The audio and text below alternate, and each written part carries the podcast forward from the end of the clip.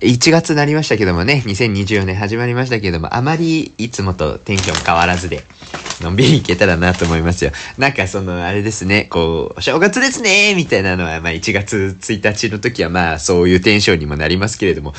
ちょっと、あれですわね、こうやっぱ2日になってくると、まあ、戻ってきますわね。このなんか戻ってきた時のこの、ど、どうテンション持っていけばいいのかというところがね、あの非常に苦手っちゃ苦手なところもありますけれども、まああんまり気にせずに、いつも通りいつも通り始めてまいりたいと思います。ということで、えー、本日もよろしくお願いします。世知辛いを生き抜くのは至難の技。それでも明日また頑張れますように、お酒の力をお借りして吐き出しましょう、この感情。この番組は泥酔レイディオ、白ふじゃ言えないあんなことこんなこと、たまったまんまじゃ具合が悪い。喜怒哀楽まるっとひっくるめて好き勝手喋らせていただきます。というわけでこんばんは、ゲロイはメンタルながら虚勢を張ってきてます、三好です。まあ言うてもそんななんか、2024年になってからね、そんな日経ってないですからね。も 何日か前はまだ2023年でございますから、そんな急には切り替わらんわな。っていうのも思いながら、まあ今まで通りお酒を飲んでいきましょうよというようなお話でございます。えー、な、汚いね、喉のね、ガラガラが出ましたけれどもね。はい、今回なんですけども、冬季限定シリーズをいただきたいと思います。いいですわね。やはり冬季限定と書かれていると途端に何かこう買わざるを得ないと言いましょうか。今しか買えないんだら今私が買わせていただきますっていうようなね、そういう感情にね、なることがよくありますけれどもね、今回何かというとね、えー、あれでございますよ。キリンさんのビールをいただきたいなというふうに思いますよね。え、ちょっと待って、これね、あの、ちゃんと、一回ちゃんと調べろ。毎回いつもね、あの、事前にやってるつもりでいるんですけど、忘れちゃった今日はね。あの、これですよ。冬季限定の本麒麟のやつが出ました。はいはいはいはい。ちょっと待ってくださいよ。ちょっと、もうちょっとで出るから、ちょっと待ってくださいよ。はい。ということで、えー、本麒麟、味わい濃厚冬仕立て、麦の旨味たっぷりを今日はいただいていきたいなというふうに思いますよ。はいはいはい。もうね、パッケージがなんかね、ちょっとゴージャス感あるんですよ。もう本当にね。あの、キリンのビールってどちらかというと、まあ、ちょっとね、白いイメージ、白いイメージのカンカン、うん、想像される方多いと思うんですけど、ほんのり、こう、ゴールドがかっていて、グラデになってるんですよね。下の方がちょっと濃いめの金になってるんですけど、まあこれがビールっぽさを出してるし、なんかところどころにね、雪の結晶の、雪の月晶っつった今、雪の結晶のね、え銀色のマークがね、こう、散りばめられていて、冬感が出てとっても可愛いなっていう風に思うんですけれどもね。はいはい。ということで、冬の冬季限定ということで何が変わったんだろうというところ今サイトで一生懸命調べております。あー、冬にぴったりな濃厚な味わい。ほう。世界中から厳選した麦を使用し、旨味をじっくりと抽出。濃厚で味わい深い旨味のコクが、旨味とコクがギュッと詰まった、えー、この冬にぴったりの味わいに仕上げました。はい。えー、その、あ、ここね、ここなのよ。ここなのよ、言いたかったのは。いや、まだまだ前半ですから、まだそんななんか な、それ私も思いましたよ。あら、これ普通のことじゃねって思い、普通のこと言ってんじゃねって思いましたけども、こっからが特徴的なんですから。待ってください。わかりました。今から読みますから。えー、長期低温熟成による澄んだ飲み心地を実現したということで、えー、本麒麟と同じく通常の1.5倍ものを長時間で、えー、低温熟成し、苦味を抑え、えー、雑味のない澄んだ味わいに仕上げましたと。えー、麦の濃厚な味わいがありながらも飲み飽きないうまさというのを演出しているそうでございます。じっくりじっくり低温で熟成しているというところがですね、非常に良いということだそうです。ちなみにね、この冬季限定というところで、結構やっぱ冬になりますとお鍋を食べたりですとかね、ちょっとこう、濃いめのご飯を食べたりすることが多いかと思いますけれども、まあそういうね、えー、冬にぴったり、その旨味たっぷりのご飯に合うような味わいというところも追求されてるそうです。今ね、なんかサイト上ではですね、チキのクリーム煮とかカジキの照り焼きとかビーフシチューなんかと合うようにできてるんですよ、みたいなことがね、書かれていたので、はあ、そうですかと思いながら。まあ私、そんな、まあ、ビーフシチューは、あれでしょ？なんか肉煮込めばいいし、チキンのクリームにも材料煮込めばいいんですか？カジキの照り焼きはちょっとあれだね、難しいね。て、照り焼きの照りは何？照れ、照れ、照れ、照れ、照り焼きの照りはあれでしょ？なんかこう、かけるんでしょ？みりんかなんかをこうペロペロペロってかけながら焼くみたいな感じでしょ？まあちょっとめんどくさい。めんどくさいとか言ったらダメなんでしょうけどね。あの、できればこう、ね、料亭で作っていただきたいご飯でございますけれど。まあそんなことはさておき、とりあえず飲んでいきましょうということでね。はい、ということで、スタバのマグカップさん。うんね、今年もね、大活躍の予感しかしておりませんけれども、早速ですが、冬季限定のお酒を継がせていただきたいなというふうに思います。いきますよはいよ。ほい色をね、まずは見ていこうじゃねえかということでございますけれどもね。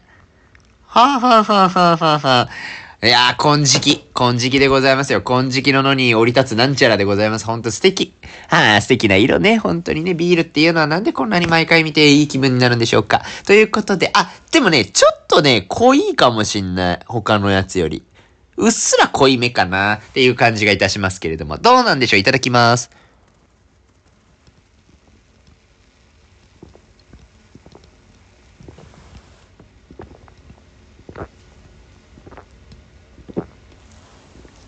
あ、麦の旨味すごいね。ああ、なんと。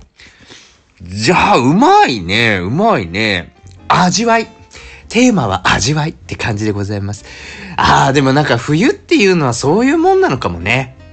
味わい深いものが飲みたくなる、そういうタイミングなのかもしれません。結構しっかりと、まあ、そのなんか苦味を抑えるみたいなところもありましたけれども、まあよくそのね、ビールの苦味とか切れ味とかでね、ビールの特徴を表現したりすることがございますが、本麒麟のね、この味わい濃厚冬仕立てに関しましては、かなり麦の旨味、旨味ですね。これは本当に旨味だと思いますけど、その味わいの深さみたいなところに結構全振りしてるような感じがあるビールだなというふうに理解をしました。うーん。あ、美味しいね。そうそうそう。なんか本当に、本当になんかその、麦の旨味だよね。これなんか香ばしさすら感じる。うん、イメージがあるかもしれないですね。うん。なんかほら、夏場とかだとさ、そのなんかこう、結構喉越し重視というか、あの、暑い中にこう、スパッと切れ味のいいものを、こう、喉越しを感じたいみたいなのでビール楽しむ方も多いと思うんですけど、冬ってどっちかっていうと、ちょっとあの、こたつとか、それこそね、うちはホットカーペット派なんですけどね、ホットカーペットとかでこう、毛布をくるまって、えー、もうこたつ代わりみたいな感じにしてるんですけど、そこにこう、くるまりながらこう、お酒をゆっくりと味わうみたいなことをして、まあ、よりね、この、味わい重視みたいなところがあるかと思うんですけど、そこをなんかうまいことついてきてるような。感じはあるかなと思いました。冬季限定さすがでございますわね。こうやってやられちゃうとすごい美味しいもんね。そうそうそうそう。だからなんか本当にご飯、これはね、ご飯何でも合う気がする。そのなんか割かしそのね、えっ、ー、と、冬暖かいものをね、召し上がる方が多いと思います。ご家庭の中ではね。あもう家族の方、家族がいらっしゃる方ですと、こう家族でこう鍋を囲んだりとか、温かいシチューをこうみんなで振る舞ったりとかっていうことをやられると思うんですよ。そういう家族の温かさとご飯の温かさとダブル、ダブル温かささみたいなのでね、幸せを噛み締められるんじゃないかと思いますよ。本当にね。もう、こちとらも料理噛み締めるだけで精一杯でございますけども、皆さんはいいんじゃないですか？幸せを噛み締めていただければと思いますけども。そんなさなかにこの本気に入れたらもうとんでもないことになりますよ。噛み締めるものが多すぎるわねえ、ほんと大変ですよ。うーん、美味しいね。なんか、キリンのビールこんなにちゃんと じっくり、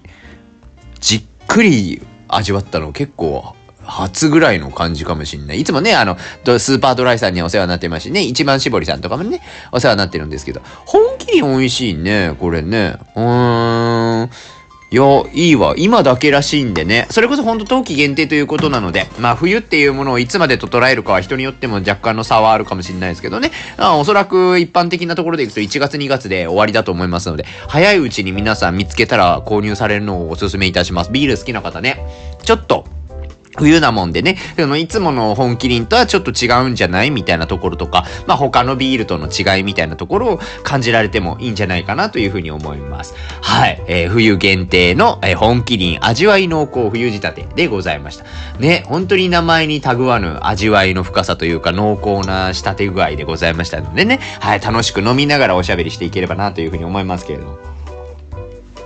まあ、あの、なんて言うんでしょうかね。2024年になりましたけど、まあ、急に2024年の話なんで、そんなにポンポンポンポン出ないわけでございまして。まあ、2023年を全力で削っていきますよよっていうようなお話でございますよ。まあ、そりゃそうでしょう。まあ、言うても、2023年も12月の末ぐらいに起きたことはまだまだ語り尽くせてないところが多いでございますからね。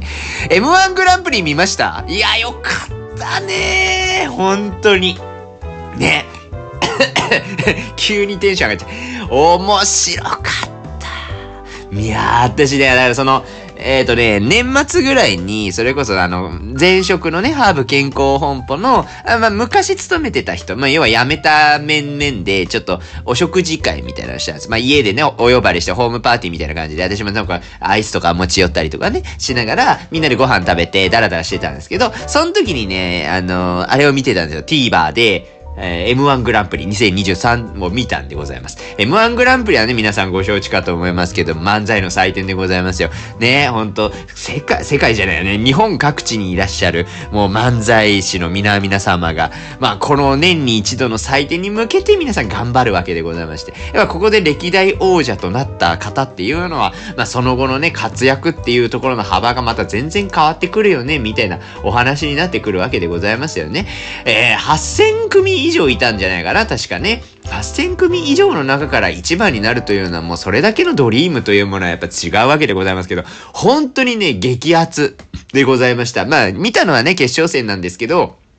YouTube とかで、敗者復活戦とか準々決勝とかのやつがちょこちょこ上がってたりするんですよ。あれをね、ちょっと見てる感じですと、やっぱりもう、それぞれのコンビがね、やっぱそれぞれの色を出しながら、まあ、このネタで勝負だっていうような熱い気迫みたいなのがね、もう動画からもわかるぐらいの、すごい熱戦だったんですよね。結構好きで、もうこの M1 グランプリのね、こういう温度感みたいなところは好きなんですけど、うーん、なんかそんなに面白かったんだってぐらい今年面白かったんですよ。ね、すごい感動しました。ましたちなみにあの皆さんね、歴代王者とか全員言えますか？なんかいっぱいいますもんね。いっぱいいますもんねっていう言い方もあれなんですけど、もともとね、この大会自体、一番最初が2001年からのスタートになりますわね。はいはいはい。もう皆さん今ちょっとなんか2001年から誰が最初だっけっていうのをね、頭の中でイメージしながら聞いていただければと思いますけどもう、さらっと言っちゃうから、あのクイズ形式にもしませんよ。もうさーっと言っちゃいますからね。えー、2001年が中川家のお二人でございます。で、2002年になりますと、田岡田のお二人でございますね。うんね。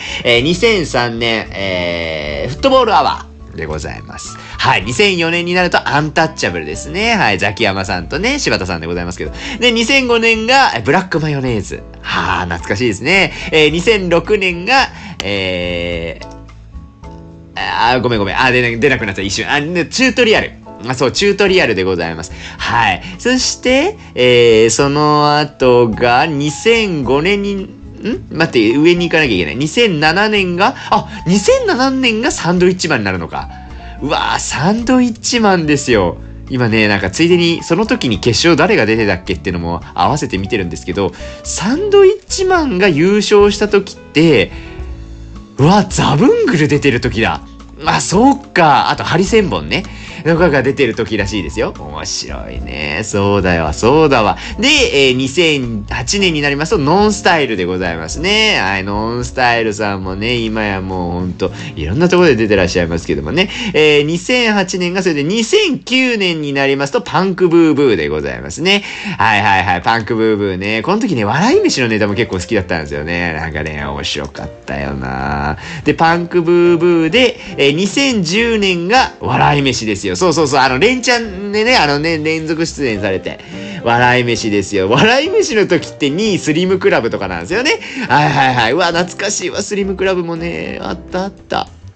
で、えー、その次が2015年。そうそう、2010年の時点で、一回 M1 グランプリなくなるみたいなのがあったんですよね。で、空白の期間がちょっとあるんですけど、そっから再戦してまたやりましょうみたいななって。で、その時に出たのが、トレンディエンジェルさんですね。2015年の優勝者がトレンディエンジェルさんでございますね。はい。そして、その翌年2016年が銀シャリですね。銀シャリでございますよ。で、そっからの、銀シャリからの2017年がトロサーモン。ああ、トロサーモンでしたわね。はいはいはいはい。そうでございました。はい。2017、そして2018が、えー、霜降り明星でございます。霜降り明星はね、あの、粗品さんが R1 グランプリでもね、優勝なさってらっしゃいますけど、そう、あの、この辺がね、ね、この辺和牛の方がね、和牛のお二人がね、ずっと連チャンで出てらっしゃったんですよね。あと、ミキもよく出てましたよね、この時ね。はい、とかでね、有名な方がたくさん出てるんですけど、今もね、いろんなところで活躍されてる方が多く出てらっしゃるんです。で、2019年になるとミルクボーイになりますね。ミルクボーイはまだね、私も記憶がちょっと新しめでございますよ。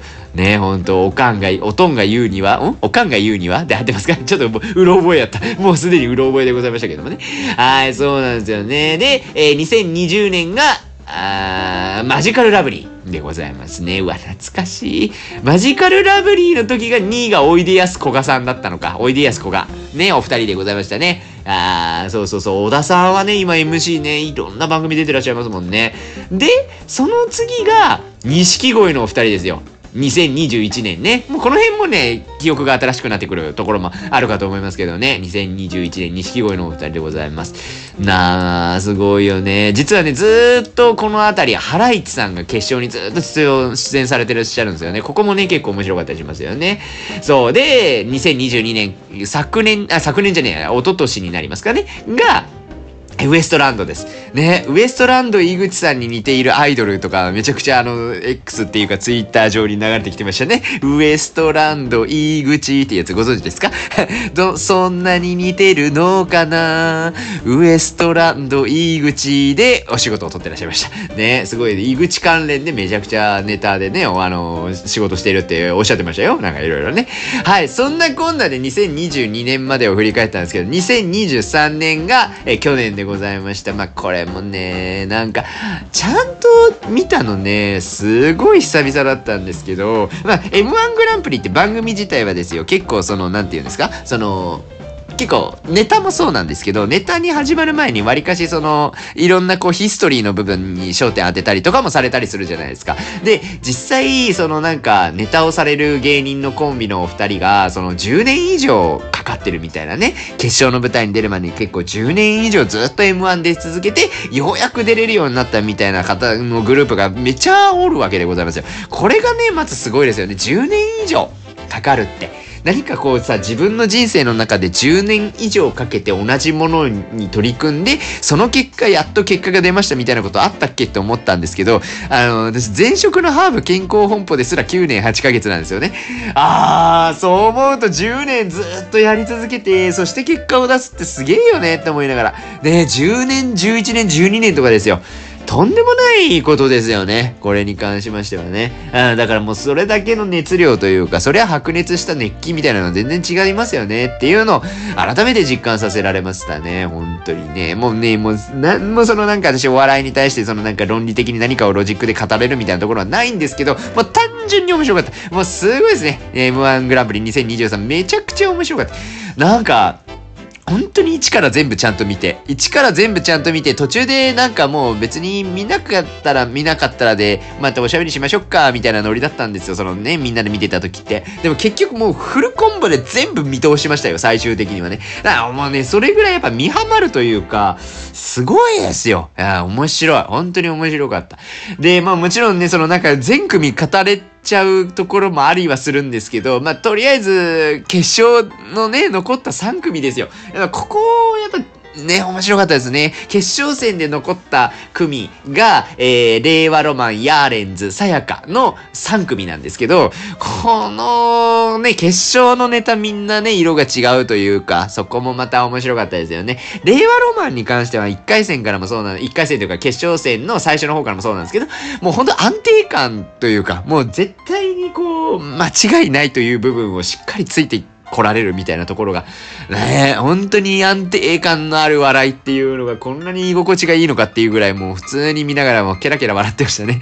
いやー、面白かったな。私結構そのあのー、ね、あんまり言うとこれネタバレになっちゃうからどうなんですかね。あの皆さんもなんかちゃんと見たいっていう方もいらっしゃるからあんまり言えないんですけど、その、あの、ツッコミのね、あの方の、こう、髭がね、こう、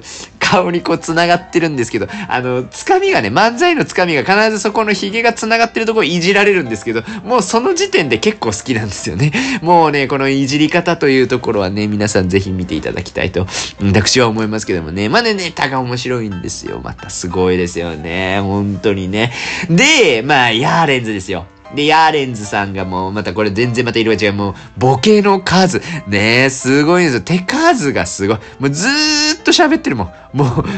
ずーっと喋ってて、でもね、ツッコミの人がまた絶妙なのよ。な、いいところでね、いいところでいいツッコミされるから、そらもうね、もうたまらないわけですよ。だからもうちょっと呼吸ができなくなるっていうタイミングがね、結構ありました。ヤーレンズはね、まあこんな面白い人がおるんやなって思いながら見ておりましたね。本当にね。で、さやかですよ。さやかのお二人。さやかのお二人はそもそも、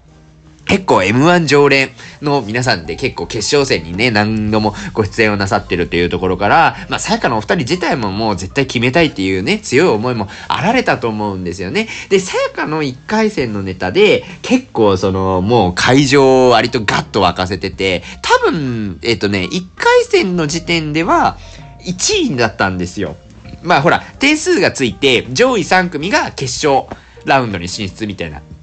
ノリでやるんですけど、その時のさやかさんは、多分一番得点多かったんですよね。で、その決勝で持ってきたネタっていうのが結構話題になってたっぽくって、あの、店算っていうやつをやったんですよ。これもあんまりそのネタバレしない程度に言うと、四則演算ってあるじゃないですかね。四則演算って足し算、引き算、割り算、掛け算の4つがあるじゃないですか。で、その四則演算っていうか、まあその、生きていく上で数学ってすごい大事だっていうお話から、その、四則演算に1個足しましたっていう話題の入りから始まるんですよ。5足にしましたみたいなね。これね、それもその、その それが一個店算っていうやつなんですけど、この店算について、もうひたすら、ひたすら、新山さんが説明するみたいなね、話なんですよ。新山さんがずっと説明して、後ろで、あの、ツッコミがね、入ってくるわけなんですけど、このね、絶妙な感じ、もうほんと絶妙な感じ、これがね、たまらないんすよね。本当にね。いや、だしね、そのなんか結構、この店算って、なんか漫才の形式というよりは、ちょっとやっぱ毛色が違ったというか、やっぱ一個ちょっと考えなきゃいけないやつなんですよ。なんかちょっと特殊っちゃ特殊で、だから人を選ぶネタなのかもしんないんですけど、私個人的にはね、めちゃくちゃ面白かったんですよね。そのなんか今までにない、え、特色で、え、決勝にぶつけてくるっていうスピリッツがそもそも好きなんですけど、その上で、やっぱね、普通に、普通に聞いててめっちゃ面白かったんですよ。その、何を言ってるんだこいつ感がね、もう本当に面白くって。そう。で、なんかこの、アフターストーリーみたいなのも放送あるんですよ。実はその M1 グランプリの翌日に、翌日なのかな？終わった後なのかちょっとあれなんですけど、その、その M1 に出た、決勝戦に出たコンビが全員こう、トーク番組があるんですね。そのトークをされるんですけど、その時にね、さやかがおっしゃってたのが、決勝戦で見せたネタは1年前から構想してたみたいな話を聞いたんですよ。つまり、もうその M1 グランプリ出ますっていうのを決めた2023年の最初、もう1月も1月から、決勝でやるんだったらこの店さんのネタをやりたいっていうのをずっと決めてたんですって。えっ、ー、とね、ちょ、ちょ、これね、あんまり、え適当なこと言わんと、ちゃんとね、ちゃんと言いたいなって思ったから、ちょっと一回、一回ちゃんと調べますけど、あ、いけるかないけるかなちょっと待ってね。あの、もうね、あの、さやかで調べるとね、さやか2本目っていうのが検索結果で出るからみんな調べたんでしょうね、多分ね。そうそうそう、あのね、あの、石井さんと新山さんのコンビで、新山さんがもうね、店さんってずーっと口喋るんですよ。で、新山さんの中でも絶対この2本目のネタはやりたいみたいなのがあったんですって。あったんですって。で、石井さんは親ってなったらしいんですけど、新山さんがマジ、マジで言ってるみたいなところあるから、これはもう、そうだろうみたいな もうじゃあもうやりましょうみたいな、もう腹をくくったみたいなのがあったらしいんです。で、そういうね、そういうストーリーも聞くと、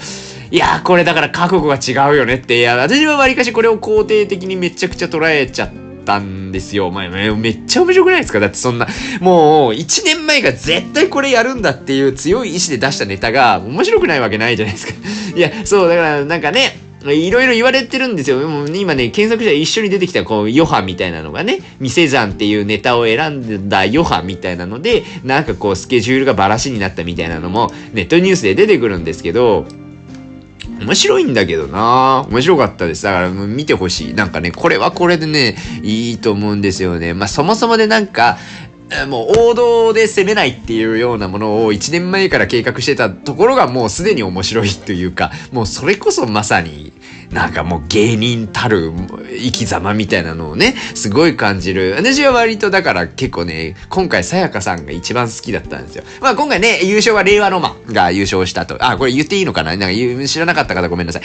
令和ロマンがね、一応優勝したということで。はい。なんですけどね、個人的な採用しはもうちょっとさやかかなっていうふうに思いました。はい。ね、なんかその、いいですよね。このネタ自体もね、すごくこう、いろいろ喋れちゃうぐらい楽しいんですけど、あのー、M1 グランプリの見どころってやばい、審査員のコメントみたいなところもね、これはね、今回の審査員が、なそれこそ皆さんご存知かしら、審査員のね、面々は、どっかにちゃんと出てるかな。あ、もちろんね、あの、松本、松本人志さんは、あの、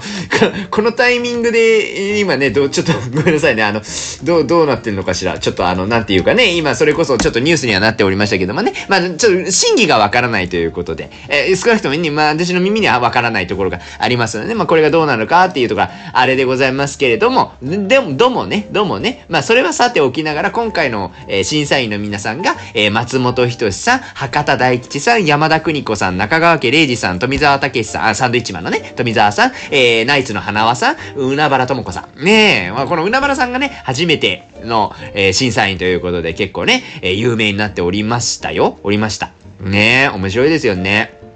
そうそうそうそう。っていうような面々で、えー、いろいろとね、こう、厳しい視点でチェックをされてたというところがございましたけれどもね、このやっぱ辛口のコメントとかもね、もちろんそれはそれでまたね、刺激的で面白いって、面白いというか、はあって思いながらもね、聞いておったんですよ。結構、その、人によるところはもちろん、み、皆さんね、やっぱね、こう思ったことは素直におっしゃるのはもちろん、真面目におっしゃるんですけど、どちらかというと山田邦子さんって本当に、その、視聴者と同じ目線で見てらっしゃるみたいなコメントが結構多くて、これ、まあ、良い、良い悪いはわかんない、正直。でも私は割と共感する部分が多かったというか、本当に面白いな、あなた11年間何しょったみたいな感じのことを言うのが山田邦子さんなんですよ。で、対して、その隣にいらっしゃった博多大吉さんがかなりシビアなんですよ、やっぱり。もう本当に審査員として、え、ちゃんと審査をするという視点で、もう厳しいこともまっとうにその場でおっしゃいますし、ああ、もう、この人が一番真面目に見てるんだろうなっていうところが伝わるようなコメントをされてたので、やっぱそういうもう審査員としてのモチベとして、もうしっかり真面目にね、受けてらっしゃったんだなっていうのをすごく感じました。他の方もね、もちろんすごい、あの、シビアにおっしゃるんですけど、あのー、まあ、いろいろ皆さん色がありますよね。ナイツの花輪さんとかになると、やっぱ結構ね、ここはちょっと自分がボケて場を和まそうみたいな、そういう発言があったりとか、あとはその、中川家礼二さんもね、結構ストレートにズバッと言われるタイプの人なんですけど、面白い時面白いってめちゃくちゃね、言うみたいなところがね、えー、良かったりもする、みたいなところもありますし、そうすると、海原智子さん今回初めての審査員ということで、海原さんは海原さんで、もう、素直におっしゃってました。その、なんかやっぱ緊張するっていう言葉をおっしゃったりとか、もうなんかこれでね、人の人生が変わるっていうところに対してやっぱ素直にもう怖いみたいなね、えー、こと、ニュアンスのことをね、おっしゃってたので、いや、そうだよねって思いながら、心情を察すると審査員が一番なんか気が気じゃないというかね、えー、なんかこの一言でどう転ぶかわかんないみたいなところも含めるし、評価でね、点数を出すみたいなところもすごい難しいと思うんですよ。いやー、だからね、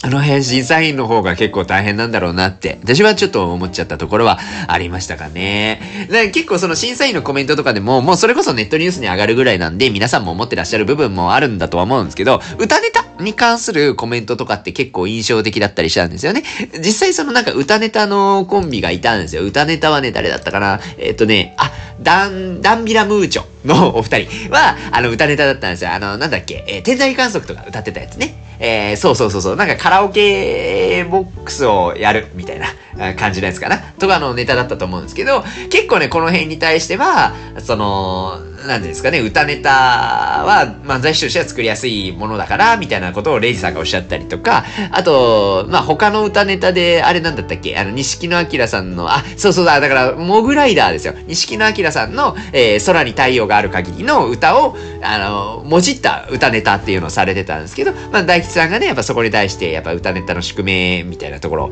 おっしゃってありましたね。やっぱ、その、展開がどうしてもね、読めちゃうというか、まあ、それを乗り越えるためにどうしたらいいのかみたいなね。ちょっとモグライダーさんに関しては、やっぱその、えー、あの、もちろんツッコミの方もそうなんですけど、ボケのね、あの、方の、あ、これ、これモグライダーの名前が、名前が今ね、出てこないわ。モグライダーはね、あのね、あのね、な、なにさ、あの、ボケの方がね、結構もうほんと独特な、ともしげさんだ。ともしげさん。この、ともしげさんがね、かなりそのなんか、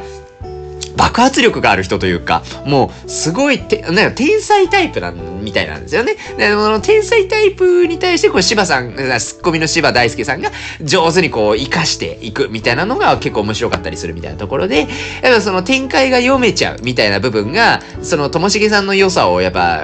なんか言い方悪いけど殺しちゃうみたいなことを、まあ、ざっくり言うとそういうニュアンスで、こう、大吉さんが語られてたの聞きながら、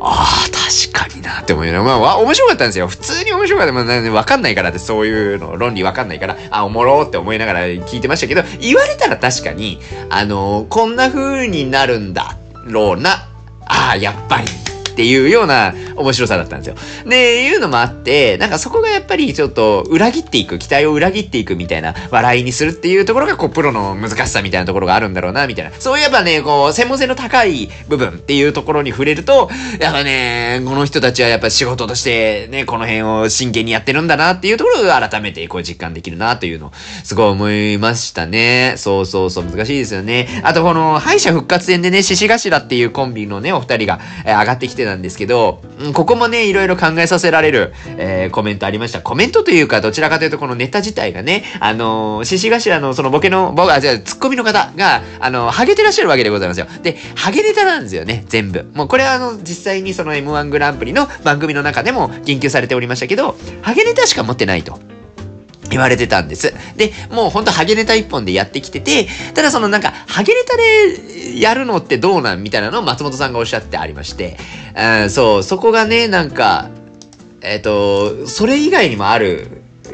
なら、それもちょっとやってほしいみたいなところだったかななんかね、それをね、ずっと言われてて、ああ、なるほど、なんかね、これ難しいのかなって思いながら、えー、思いましたけれどもね。いや、そう、だから結構コンプラが厳しいじゃないですか。なかなかね、やっぱりその人の容姿とか、だからハゲとかデブとかね、そういうのでいじって笑いを取るみたいなのがそもそもなんかやっぱり受けづらくなってきていると思うんですよ。ていうかそんなので笑いを取るなんてどうかしてるっていうような感覚みたいなところが結構浸透してきちゃった中で、やっぱりこの辺のコンプラを軸に作る笑いみたいなところって、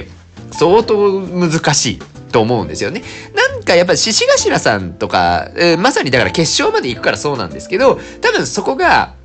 嫌に思えないような作りっていう工夫があるからあれは成り立ってると思うんですよ。なんかもうあくまで信頼関係がもう人でわかる、もう初めて見た人にも伝わるような形であれがやれているので面白かったりするっていうのはあると思うんですけど、とはいえネタ自体はやっぱハゲ。なので、じゃあそのハゲっていうことに対して、素直に笑える人と笑えない人が出てくるみたいなところでいくと、難しいですよね。そのね、ハゲネタ一本でやってるんですって言われたんですけど、じゃあハゲネタ一本でやってた時に、じゃあファンってどこまで拡大するんだっけみたいなね、とかがかなり、シビアになってくるのかなって、私もなんか見ながらちょっとシュンってなりました。なんか、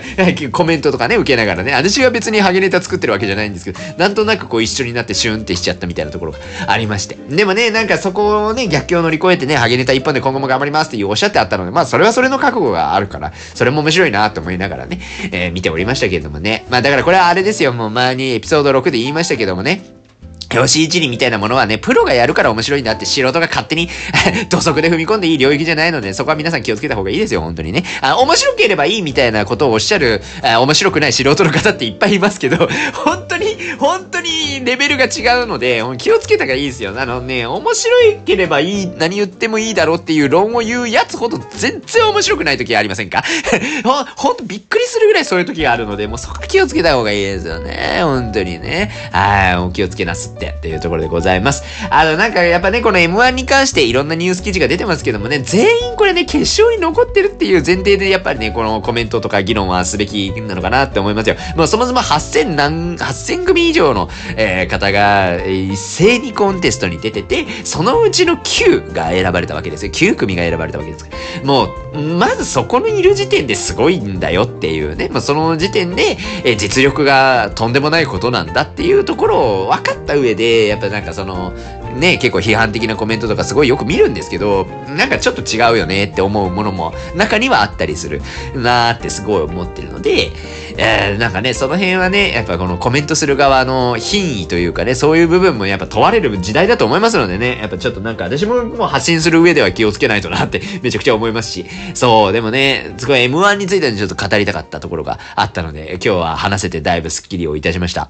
そう、M1 ってね、面白いね。えー、なんかこう、記念に一回出てみたいですよね。あの、ほら、M1 って一人じゃ出れないから、その、あ、前にね、それこそでも取引先、えー、ハーブ健康本部時代に取引先の方から、あの、M1 に一回出てみませんかみたいなこと言われたことがあって、そう、でもこれもね、結構実は最近言われた、2年前ぐらいに改めて言われたんですよ。2年前だからもうその一回会社辞めちゃってるんですけど、あの、一回だけご飯どっかで行きましょう、みたいな話になって、一回行った時に、それこそなんか、実はね、あの、M1 に出たいみたいな思いがずっとあって、みたいな。